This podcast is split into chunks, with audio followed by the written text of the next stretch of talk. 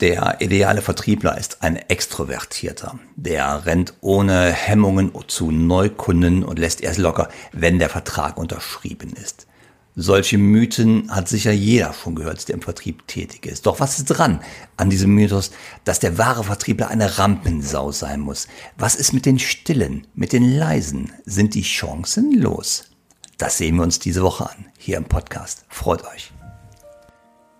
Herzlich willkommen zu Die Kunst, den Kunden zu lesen, dem Podcast für Körpersprache im Verkauf. Wenn du wissen möchtest, was die Körpersprache deines Kunden dir sagt und wie du im Verkauf davon profitieren kannst, super, dann bist du bei diesem Podcast hier genau richtig. Mein Name ist Mario Büstorf ich helfe Menschen mit direktem Kundenkontakt dabei, die Gestik und die Mimik des Kunden im Gespräch noch besser zu lesen, um seine Motive zu verstehen und darüber noch mehr Umsatz zu machen. Und das Ganze mache ich praxisnah und ohne, dass du dicke Fachbücher wälzen musst. Und jetzt viel Spaß bei dieser Episode.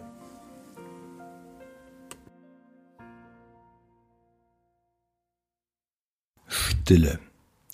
Wir haben Freitagnachmittag ungefähr 15 Uhr und die berühmte Stecknadel, die man hätte fallen hören können, die wäre jetzt ganz laut gewesen. Ich sitze mit insgesamt fünf Mitarbeitern aus einem Key Accounts Team im Raum und die sind schlagartig ruhig. Ich sehe da in ernste und vor allem überraschte Gesichter. Alle bis auf eins. Eine Dame ist dabei und die lächelt. Die lächelt jetzt nicht so strahlend, aber eher so ein Mona Lisa Lächeln, so in sich hinein. Und sie strahlt dabei eine ganz tiefe Ruhe und vor allem eine Zufriedenheit aus. Was war da geschehen? Bis kurz vorher war es an dem Tag noch sehr lebhaft gewesen. Seit einigen Wochen begleite ich als Trainer ein Key Accounts Team, in der Entwicklung, also in der Entwicklung der verkäuferischen Leistungsfähigkeit, wozu natürlich Körpersprache auf jeden Fall immer dazugehört. Und eine der ersten Beobachtungen, die ich mache, hat jetzt mit Verkauf nichts zu tun, sondern das ist eher so ein systematisches, äh, eine systematische Beobachtung. Und zwar fehlt dort im Team ein transparentes System zur Darstellung, wo ich zum Beispiel das Verhältnis zwischen Auf- und Ertrag sehe und wer mit mir arbeitet, weiß, dass ich ein großer Freund von Zahlen bin, weil Zahlen lügen niemals, genau wie die Körpersprache nicht lügt. Zahlen belegen oder widerlegen einfach ein Bauchgefühl. Also habe ich ein solches Bewertungssystem auf der Basis der bestehenden Zahlen dort eingeführt. Und an diesem Freitag schauen wir uns zum ersten Mal die Ergebnisse, und zwar je Mitarbeiter an. Vier Herren, eine Dame sind im Team und deren Aufgabe ist es als Key Accounter, die bestehenden Kunden natürlich zu entwickeln, also neue Produkte, neue Dienstleistungen doch zu platzieren, die Entscheidungsträger definitiv zu kennen und vor allem das Beziehungsnetzwerk doch ins Unternehmen hinein aufzubauen und auszubauen. Für das erste Meeting, was wir jetzt hier haben, rück ich erstmal drei Faktoren in den Fokus, die jedem Mitarbeiter die Aktivitäten im Netzwerk doch zeigen, dann wie weit ist die eigene Sortimentstiefe beim Kunden vorhanden und natürlich die zeigen auf den erzielten Ertrag, der dort gemacht wurde. Und das Ganze ist so optisch aufbereitet, dass alle Mitarbeiter und die Werte sofort auf einer Seite sichtbar sind. Ähm, jetzt bevor ich die Folie zeige, zeigen die Herren da eine ganz selbstbewusste Körpersprache und jeder Einzelne beansprucht da ganz lautstark so einen Spitzenplatz in der Auswertung für sich. Und als ich dann die Folie zeige mit den Ergebnissen, da tritt augenblicklich genau diese Stille ein, die ich eben beschrieben habe. Zu sehen ist nämlich, dass die eher leise Dame in allen drei Faktoren mit großem Abstand vor den Herren liegt. Die Dame lächelt, die Herren zeigen Überraschung in der Körpersprache, gefolgt von Irritation. Mir ist da in den Wochen, wo wir bereits gearbeitet haben, aufgefallen, dass sie, die Dame, dass sie sprachlich und in der Körpersprache eher ein introvertiertes Verhalten zeigt. Die Kollegen dagegen, die sind deutlich extrovertierter unterwegs. Was ist jetzt introvertiert und extrovertiert? Und was hat das dann im Verkauf für eine Bedeutung? Das wollen wir uns jetzt anschauen. Vereinfacht ausgedrückt heißt, ähm, extrovertiert sein, Extrovertierte stehen gerne im Mittelpunkt. Ähm, Extrovertierte sind gesellig, die sind gesprächsaktiv, die gehen auf fremde Personen zu, die Körpersprache, die hat schon mal diese großen enthusiastischen Gesten, die mimischen Ausdrücke, die sind sehr lebendig, die sind sehr aktiv und Extrovertierte können sehr energisch und auch lautstark und bestimmt werden. Introvertierte dagegen, die verkörpern eher so das Bild des stillen Denkers und des vor allem des aufmerksamen Denkers. Die Körpersprache ist da eher in sich gekehrt, die ist ruhig, die ist besonnen, die ist auf gar keinen Fall hektisch. Wobei Introvertierte natürlich nicht aufs Denken beschränkt sind, sondern sie hören ganz aufmerksam und interessiert zu. Und da sie eher so als passiv wahrgenommen werden in einer Gruppe, werden sie gerne auch in lauteren Gruppen in Anführungsstrichen übersehen oder überhört. Das heißt, gerade im Vertrieb, wo ich immer eine Gruppe habe, da haben es Introvertierte in der Regel schon mal schwerer. Wenn zum Beispiel auch noch die Führungskraft die Introversion nicht erkennt oder ganz schlimm sogar diese Introversion mit Schüchternheit gleichsetzt. Denn Introvertierte sind alles andere als schüchtern. Das führt dazu, dass oft auch die wirklich gute Arbeitsleistung übersehen wird. Die Lauten in der Gruppe, die drängen sich so nach vorne mit der Körpersprache, mit ihrer Präsenz, mit ihren Erfolgsgeschichten, die dann so lautstark kundgetan werden. Und die Leisen werden da eher übersehen und überhört. Und leider muss ich sagen, denn also Introvertierte sind oft sehr erfolgreich. Introvertierte hören den Lauten eher interessiert zu, um noch davon zu lernen, wo sie selber noch besser werden können. Äh, dass Introvertierte erfolgreich sein können, das zeigen so zwei, drei Beispiele. Denkt bitte mal, zum Beispiel bitte mal an den Mark Zuckerberg von Facebook. Mit Sicherheit sehr erfolgreich. Der Mann gilt als introvertiert. Dann haben wir anderes Beispiel auch aus den USA, zum Beispiel Tim Cook. Der ist derzeit der CEO von Apple. Oder wenn wir mal nach Deutschland gucken, unser aller Chefin, die Angela Merkel, die ist introvertiert. Ja, trotzdem sehr, sehr erfolgreiche Menschen. Und es gibt einige Punkte, die Introvertierte im Vertrieb sehr wertvoll machen. Punkt eins, gucken wir mal der Reihe nach. Punkt eins ist Introvertierte denken, bevor sie reden. Ähm, Introvertierte sind reflektiert und sie reden auch reflektiert und sind von dem überzeugt, was sie sagen. Welche mal am Telefon so einen Dampfplauderer als Verkäufer hatte, der sich selber gerne reden hört, der weiß einen Verkäufer zu schätzen, der zuhört und wirklich interessiert Fragen stellt. Das zweite ist, Introvertierte suchen nicht den schnellen, den kurzen Erfolg. Sie suchen beim Kunden eher das tiefe Gespräch, um zu verstehen. Und das ist ja, worum es gerade geht. Die Motivation des Kunden zu verstehen, der beteiligten Person zu begreifen und dort wirklich zuzuhören. Das ist ein nicht zu unterschätzender Vorteil. Gerade jetzt mit Blick auf Key Accounts. Da muss ich verstehen. Ähm, das dritte ist, Introvertierte sind interessiert. Sie zeigen das sprachlich, also auf der Tonspur und auch in der Körpersprache. Sie gelten als äh, ganz aufmerksame Zuhörer und sie bleiben wirklich gründlich und besonnen, auch wenn es vielleicht gerade hektisch wird. Denkt mal an Angela Merkel. Da kann um der, äh, um sie herum kann die Welt zusammenbrechen. Brechen. Die Frau bleibt wirklich ruhig und besonnen. Sie geben damit dem Gesprächspartner ein Gefühl der Ruhe und der Sicherheit. Und Sicherheit, Vertrauen, das ist etwas, was Kunden haben wollen. Dann das nächste ist, ähm, Introvertierte sind wirklich offen für Informationen.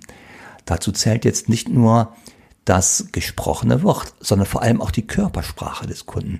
Introvertierte nehmen Mimik aufmerksamer wahr und sind in der Lage, so, weil sie durch diese äh, gesteigerte Aufmerksamkeit dafür ähm, Emotionen erkennen, Emotionen und unausgesprochene Einwände deutlicher zu erkennen als beispielsweise so ein extrovertierter Dampfplauderer.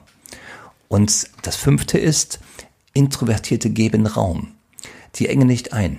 Introvertierte sind sehr interessierte Zuhörer und Fragesteller. Und da sie das sind, hat ihr Gesprächspartner in der Regel immer einen deutlich höheren Redeanteil. Also Introvertierte drängen ihre Meinung nicht auf, die versuchen einfach zu verstehen. Und das hat ganz oft zur Folge, dass sich der Gesprächspartner wahrgenommen fühlt. Und das ist, ähm, wenn man kurz in sich geht, in der Zeit, die immer hektischer und immer schneller wird, eine sehr angenehme Erfahrung. Wenn jemand äh, ruhig bleibt und Fragen stellt und nicht drängt, also keinen Druck aufbaut. Bei Druck entstehen Anwender, das wissen wir. Und da machen Introvertierte genau das Gegenteil. Sie nehmen den Druck raus, sie geben Raum. Gerade im Vertrieb ist das eine wirklich wichtige und ganz, ganz wertvolle Eigenschaft. Also es waren fünf Dinge, die ich wirklich für sehr, sehr ähm, wichtig halte oder sehr, sehr wertvoll halte, wenn introvertierte Menschen im Verkauf arbeiten. Das erste war, sie denken, bevor sie reden. Das zweite war, sie suchen nicht den schnellen, den kurzen Erfolg. Dann war das dritte, sie sind interessiert. Ja, sie hören zu und fragen nach. Das vierte war, sie sind offen für die Informationen, die der Kunde gibt, verbal und nonverbal, und sie geben Raum. Das heißt, sie machen das Gegenteil von Druck aufbauen. Sie geben Raum und nehmen den Kunden wahr, lassen den sich wahrgenommen fühlen. Jetzt bezogen auf den Verkauf heißt das, wir müssten den introvertierten Mitarbeitern nur noch den richtigen Platz in der Vertriebsorganisation geben. Nehmen wir mal ein Extrem, zum Beispiel, wenn ein Introvertierter als Hunter eingesetzt wird, dann wird er sich, also als Hunter auf Neukundenakquise, der wird sich ungefähr so glücklich fühlen wie ein Pinguin in Afrika in der Wüste. Das wird nicht funktionieren. Aber als Farmer im Kundenausbau, da sieht das schon viel, viel besser aus. Und wenn wir jetzt mal an Key-Account denken, dann ähm, müssten wir nicht lange überlegen, ob die Introvertierten im Key-Account richtig aufgehoben sind. Also lasst doch mal eben gucken. Überall dort, wo es auf eine langfristige, tiefe Kundenbindung ankommt, da können Introvertierte mit ihren Fähigkeiten, mit ihren Eigenschaften wirklich auftrumpfen. Lass uns noch mal eben die Dame aus dem Key Accounts Team nehmen. Die ist nämlich wirklich ein prima Beispiel dafür. Die Gründe für ihr gutes Abschneiden den Kollegen gegenüber, die sind zum Beispiel, dass sie systematisch analysiert. Sie geht ähm, systematisch alle an den Entscheidungen beim Kunden beteiligten Personen an und sie nimmt deren Körpersprache. Aber ganz systematisch geht sie äh, alle Entscheidungsträger an, wo vielleicht die etwas selbstdarstellerischen Kollegen sich auf den vermeintlichen offensichtlichen Entscheider konzentrieren, gibt sie sich damit nicht zufrieden, sondern berücksichtigt alle an der Entscheidung beteiligten Personen. Und da ist sie sehr, sehr gründlich. Das Zweite, was die Dame da ausmacht, sie versteht wirklich die Emotions- und die Motivationslage der beteiligten Personen. Also Körpersprache und Mimik zu beachten, ist für sie eine Selbstverständlichkeit. Das ist jetzt nichts, was man so als Add-on auch noch macht im Gespräch, sondern das ist eine Selbstverständlichkeit. Und das in Verbindung mit einem tiefen, als sehr, also vom Kunden sehr, als sehr angenehm empfundenen Gespräch, das führt zu einer hohen emotionalen Bindung des Kunden. Und das sind genau die Momente, wo Preis keine Rolle mehr spielt. Und Preis, da kommen wir zum nächsten Stichwort, die Dame verschenkt nichts.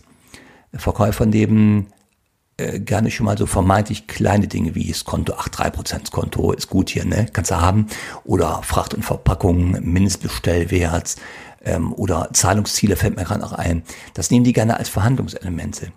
Und die Dame hier aus unserem Team, die lässt so etwas nicht zu, weil sie ähm, diese Kleinigkeiten immer in die richtige Relation setzt zu den erwartenden Vorteilen, die der Kunde aus der Zusammenarbeit mit ihr äh, zieht. Das heißt, sie hat vorher ihre Argumentation sauber und stichhaltig aufgebaut, warum sie, also ihr Unternehmen, das Richtige ist. Und dann kommt der Kunde auch nicht mehr auf die Idee, über so Kleinigkeiten wie das Konto zu verhandeln. Das ist gar nicht nötig. Und das geht aber nur, äh, wenn ich den Kunden wirklich verstanden habe. Seine Körpersprache, seine Motivation, seine Arbeitsprozesse, seine Werte und seine Vision, Vision äh, wenn ich die verstanden habe. Und darum geht es ja hier im Verkauf, um nicht mehr und nicht weniger. Es geht darum, dass der Kunde nicht immer bei dem besten Anbieter kauft, sondern da, wo er sich am besten verstanden fühlt. Ich hoffe, es war was bei für euch diese Woche. Ich freue mich, wenn ihr das nächste Mal wieder dabei seid. Ich wünsche euch eine verkaufsstarke Woche. Macht's gut. Bis bald. So, wenn du jetzt mehr willst und den nächsten Schritt gehen willst, dann werde Teil der Community. Klicke auf den Link in den Show Notes und sichere dir den kostenfreien Zugang zu unserer Know-how-Seite. Dort findest du neben den Show Notes zu jeder Episode noch weiterführende Links zum Thema. Wenn du möglichst schnell und effektiv Mimik bei deinen Kunden lesen willst, dann vereinbare ein kostenfreies Strategiegespräch mit mir und wir finden heraus, was dein nächster Schritt wäre und wie ich dir dabei helfen kann.